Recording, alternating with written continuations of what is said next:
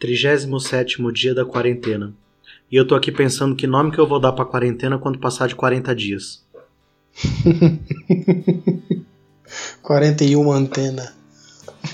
É, não sei, você pula pra cinquentena e vai mudando o nome de 10 em 10, não sei. Temos que achar só uma saída escritaria, no nível escritaria, pra, pra essa brincadeira. Você que inventou o nome escritaria, inventa aí. Aliás, primeiro faz a entrada direito, vai. 37 dia da quarentena. Escritaria, eu quero amor pra viver. que porra é essa? É uma música. É, é tipo ideologia? é, do Cazuza. Nossa, Jesus do céu, velho. E com esta maravilha, a gente começa um episódio chamado. Eita, chamado tosse, desgraçado. Não é um episódio, é um boletim, né? Chamado 18, 19 e 20. Por que 18, 19 e 20 se a gente está no boletim 17? Primeiro porque fica bonitinho. Boletim 17, 18, 19 e 20. Sacou? Sacou? Sacou? Só pra confundir. Ah, pegadinha do malandro, yeah, yeah, fufu. O boletim é 17, o nome é 18, 19 e 20. Por que, Rodrigo? Aqui a gente vai contar a gente tem é, 17 minutos, mais ou menos, para contar de 18 até 20, para ver como a gente consegue sair da pauta. Mas aí a gente tem que falar um, aí tem que ficar tipo 50 é, é. segundos de silêncio, mais ou menos. A gente puxa um assunto. Nossa, um me lembrou de. sabe? e, e, agora falando direito, porque já foram dois minutos de áudio. É. Ah, a gente vai. Ele realmente ficou quieto.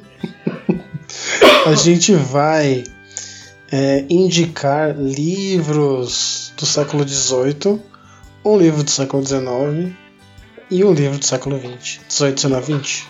Isso aí, um por século por pessoa. Então, só para constar aqui, século XVIII é mil e. 700 tem uma putaria, né? Que 18 deveria ser 1800. Eu, eu é. sempre achei filha da puta isso. Tá erradíssimo. Mais filha da puta que isso é ficar botando o número em algarismo romano que a gente tem que parar para ficar contando, né? É. XI é 15, aí você conta, XV é 15, aí você é. vai contando os izinhos, 16, 17, 18.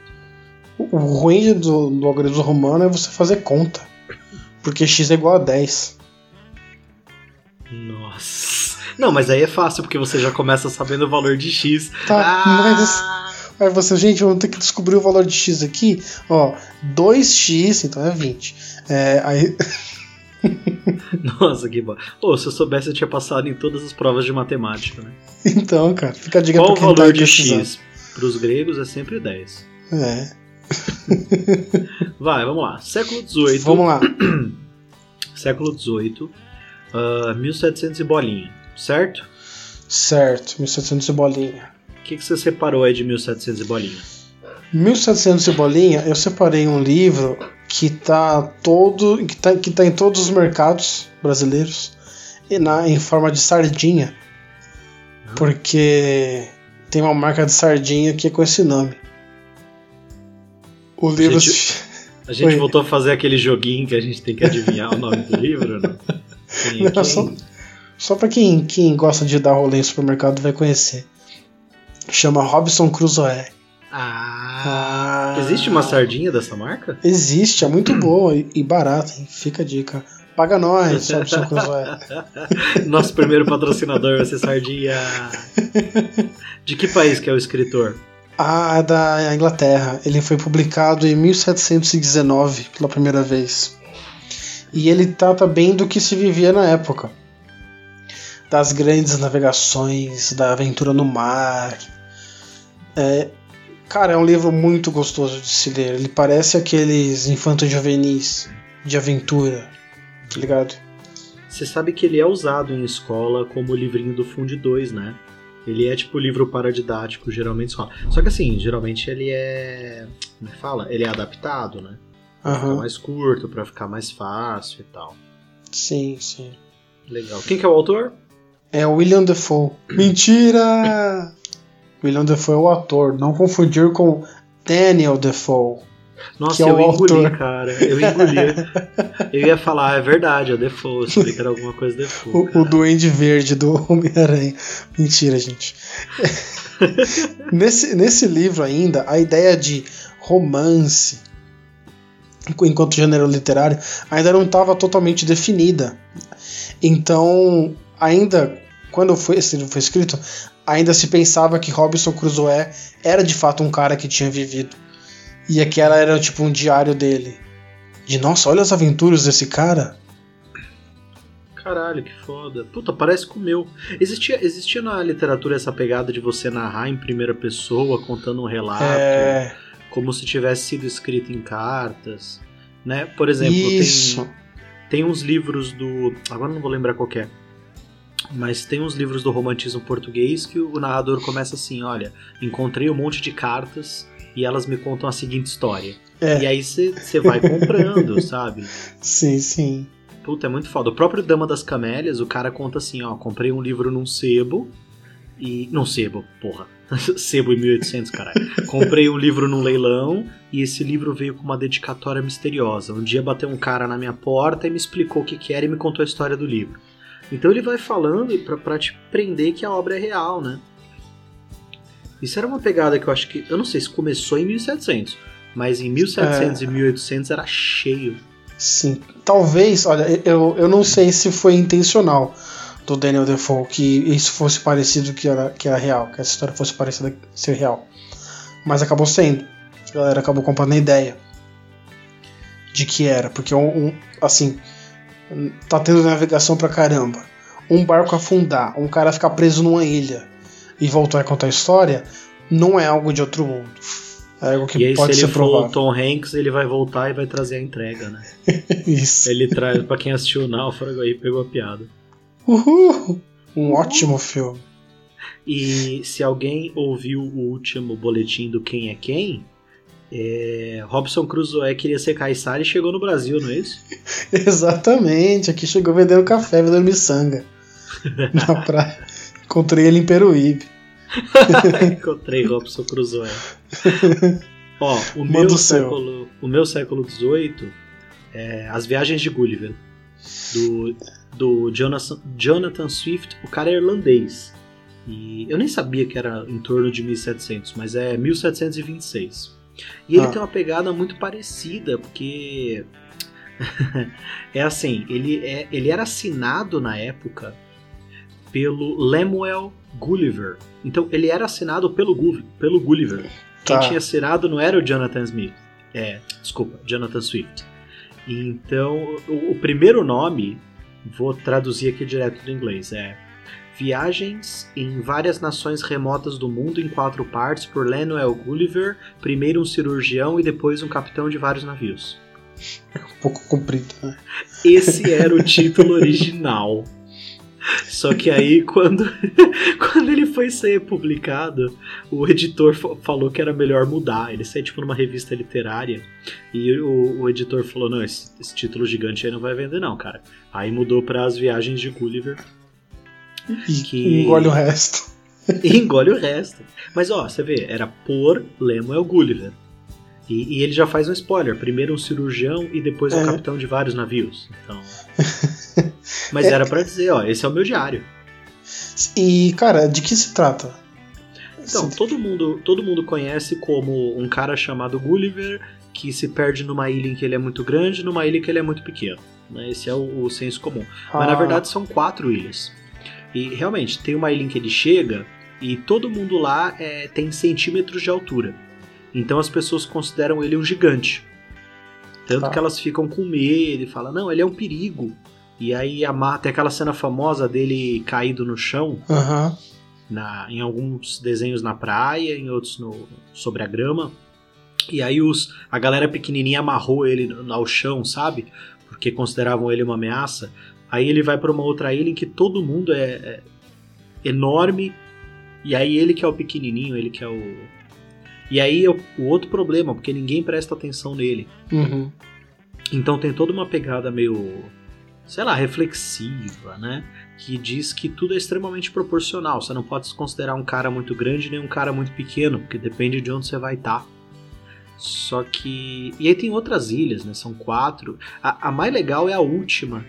Que. Só que aí fica, vira um negócio meio Nárnia. Ele chega na ilha e a ilha é. É sério, ela é governada por uma raça de cavalos falantes. Da hora, hein? E, só que esses cavalos são extremamente inteligentes.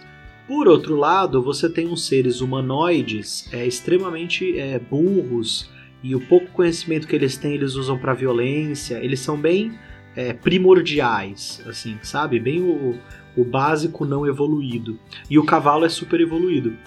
E, e sabe qual é o nome desses humanoides burros? Bolsonaro.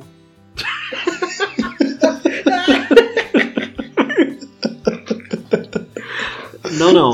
Os da literatura. ah, não, não sei. os da ficção, não os da realidade. Sensacional. Esses humanoides, eles têm o nome de Yahoos. Nossa. Sabe o site Yahoo? Aham, aham. Eu Vem não tenho daí, ideia então. porque. É, vem daí. Eu não tenho ideia porque que o site quis se colocar o nome de humanos primitivos e burros, mas, mas ele pôs. É o pai dos burros. A pessoa chama do Google, na verdade, é o Yahoo. E aí, não, mas é, é é, Aí você vai ver qual que é o nome dos cavalos inteligentes. Google, né? Ah! E aí no fim, o- como ele é um humano, só que muito mais inteligente do que os humanos, os cavalos consideram ele um perigo, porque fala assim, não, ele pode ensinar os Yahoos a se revoltarem. Então eles expulsam da ilha, tanto que já, já tá chegando no final do livro, ele é resgatado por um navio português. É sério, isso é, é literalmente um navio português.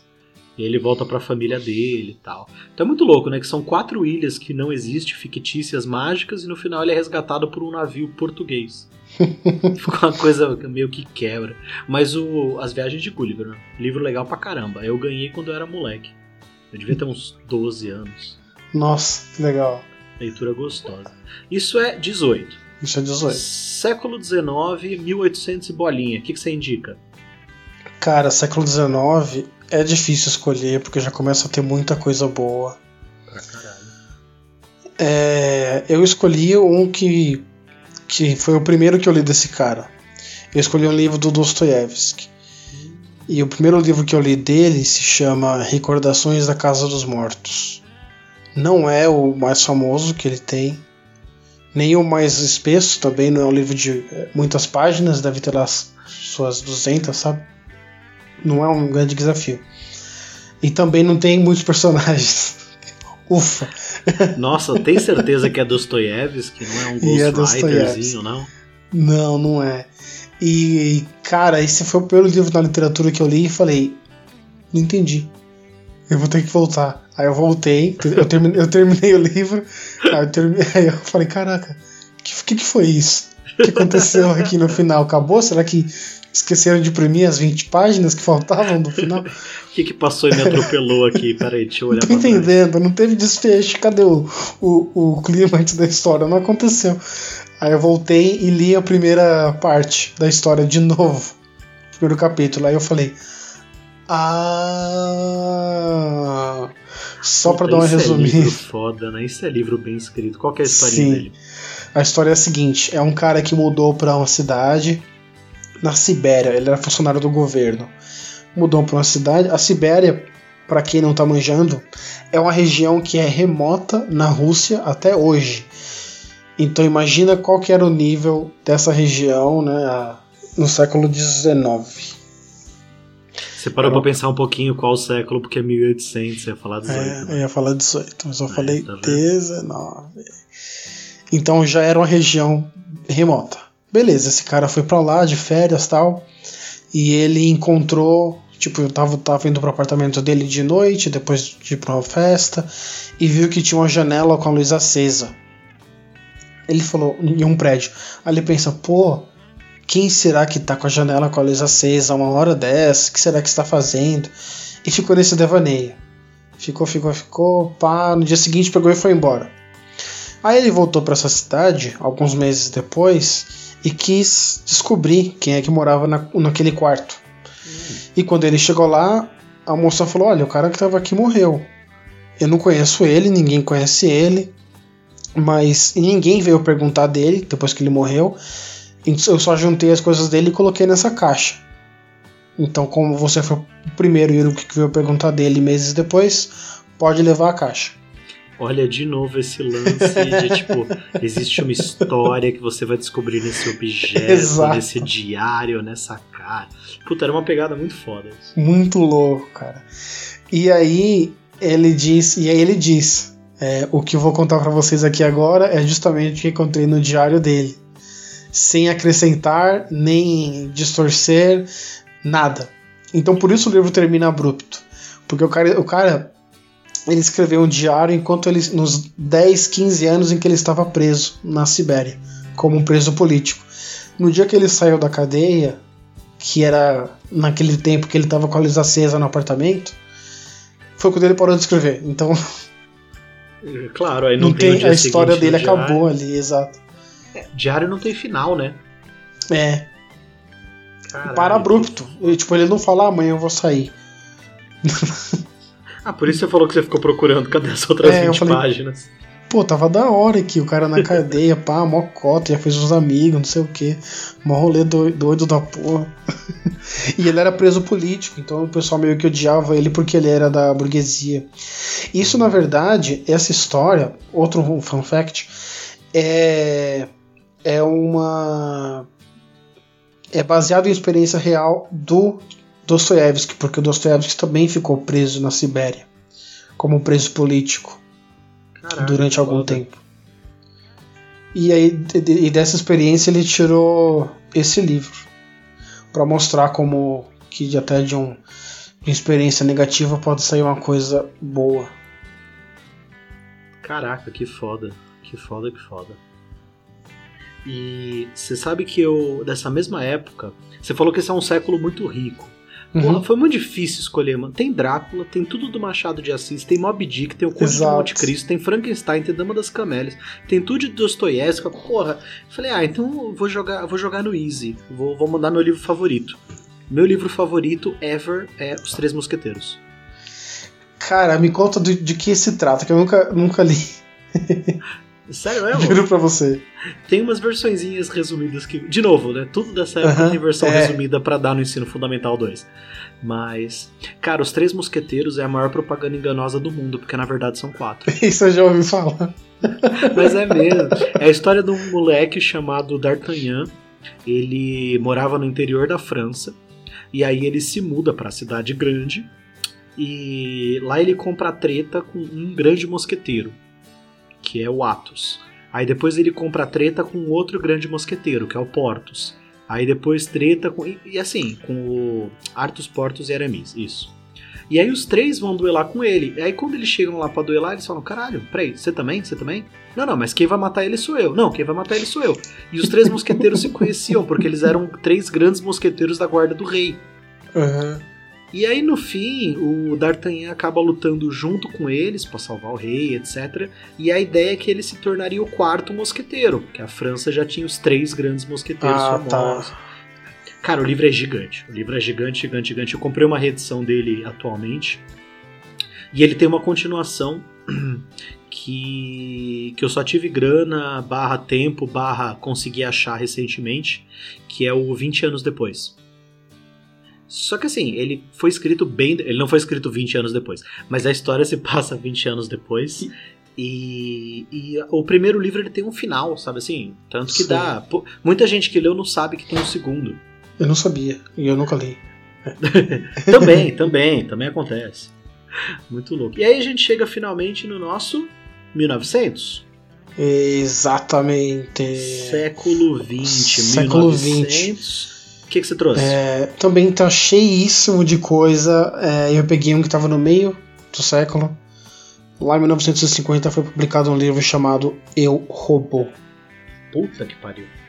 Esse é um livro de Isaac Asimov e ele traz alguns contos que não tem não tem correlação en- entre si, a não ser estarem todos no mesmo universo, que é um universo onde os seres humanos já desenvolveram tecnologia para criar robôs até certo ponto conscientes que podem nos ajudar em algumas tarefas. E isso, essa consciência é colocada em prática e em xeque nesses contos que ele conta de uma maneira é, mirabolante.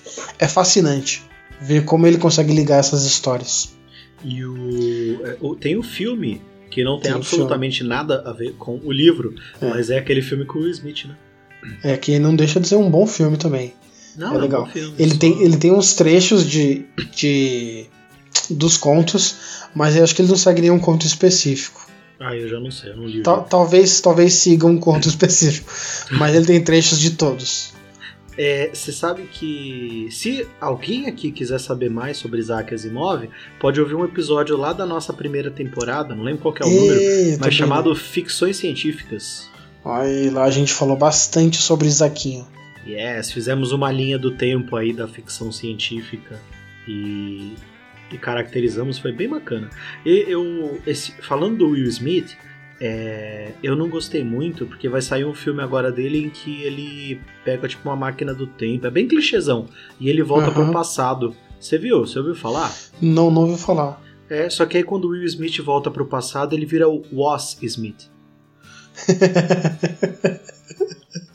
ah, que bosta! Último livro do rolê, vai. Vamos Século. XX, eu trouxe um outro chuchuzinho meu. Ah, O, o Gulliver eu gosto pra caramba, mas assim, os Três Mosqueteiros e esse que eu vou falar agora são meus favoritos, tipo, de, de tudo que eu já li. É, que é o livro Dois Irmãos, do Milton Raton. Aliás, eu trapaceei, porque assim, é, ele é século XX e ele foi publicado em 2000. Então assim, vai, eu não trapaceei, mas eu chutei na trave. Escrito passou- em. é, pode crer, vamos dizer que. Não, o século vai até 2001, caralho. O século vai até É 2001. verdade, é verdade, é verdade. eu, eu joguei sério. Aliás, todo mundo sabe que se quase bate na trave é gol de ângulo, é bonito. Em alguma câmera foi gol. O, o Milton Raton fez esse livro, ele foi adaptado para uma série da Globo que honestamente eu achei bem mais ou menos. E, e ele foi adaptado para um quadrinho é, brasileiro e o quadrinho é do caramba, é sensacional. O Milton Raton é o autor, né? Tá vivo ainda, cara fodaço. Vale um dia um episódio só dele. E o Milton Raton, ele é filho de libaneses. Hum. E ele morou em Manaus, é, pedação da vida dele, ele cresceu em Manaus. Eu não sabia até ler o livro, mas em Manaus tem, tem muito- muitos libaneses, tem famílias libanesas fortes lá. Abraços pra quem tá ouvindo de Manaus. Uhul, abraço E pra quem tá é libanês. Uhul, abraço pra todo mundo. Abraço pro Líbano, quem ouve a gente no Líbano. Aí abraçou. Vai que alguém clica por acidente no Spotify, aí aparece lá pra gente estatística, um play no Líbano. E, e ele conta a história de uma família libanesa que vive em Manaus. E é uma família com grana, só que com tretas internas bizarras. Você tem dois gêmeos, que são os dois irmãos do título, e, e é difícil saber quem é mais cuzão. Um é Putz. extremamente passional, o outro é extremamente racional. Né? Um, um é a paixão, Uhum. outro é a razão. Só que, cara, todo mundo nesse livro é uma pessoa horrível. Mas quem conta a história descrevendo essas pessoas é o filho da empregada. Ele chama Nossa. Nael. Então é aquela pegada muito foda do Uhum. narrador em primeira pessoa, mas que não é o centro da história. Manja? Tô ligado. É uma coisa meio o Watson do, do Sherlock É. Holmes. Me contaram. Eu vi que fulano. É, naquele dia eu cheguei. Não, então, assim, e na. Puta, que eu não vou fazer um puta do spoiler, mas aí você vai descobrindo coisas sobre a identidade do narrador e, e o porquê exatamente que ele está naquela casa. E, cara, é muito foda. E assim, muita coisa ele explica. Então ele conta que o fulano chegou. Aí ele pausa e fala assim: Ah, mas ele chegou porque ele tinha ido em tal lugar. Na verdade, ele trabalhava com isso, beleza. Só que tem muito mais coisa que ele deixa implícito, que ele deixa suspenso. E aí você não entende por que, que, por que, que aquilo aconteceu. E muita coisa no fim do livro fica aberta pra você imaginar, pra você discutir, pra você debater. Eu tenho um tesão por obra aberta, cara. Obra que acaba nessa, nessa possibilidade de você complementar com a tua imaginação. Acho foda. Isso é fascinante, que deixa claro que o livro não termina quando você fecha ele, né?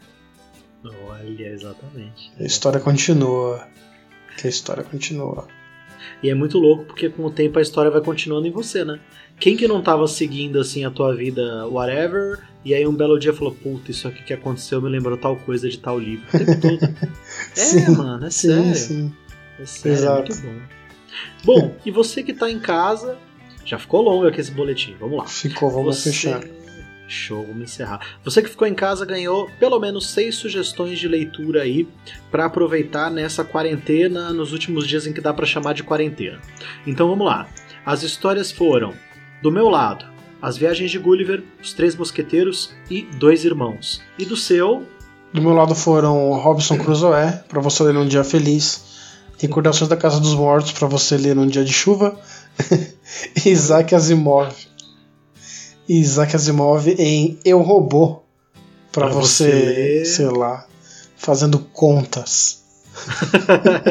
Achei que você ia falar fazendo cocô, eu, tipo, caralho, que aleatório.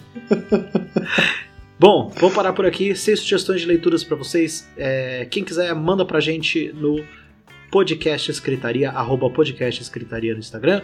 Manda pra gente mais dicas, mais sugestões. O que, que você achou dessa coletânea? Legal, nada a ver? Que livro que era melhor, que livro que era pior? Se você achou que outro livro era melhor, azar, velho. Vem aqui e faz melhor, cacete. A gente já tá fazendo negócio. Cria um podcast com seu melhor amigo e faz um episódio. E fica que nem idiota. falando. Isso. Às vezes com pauta, às vezes sem pauta. É isso aí.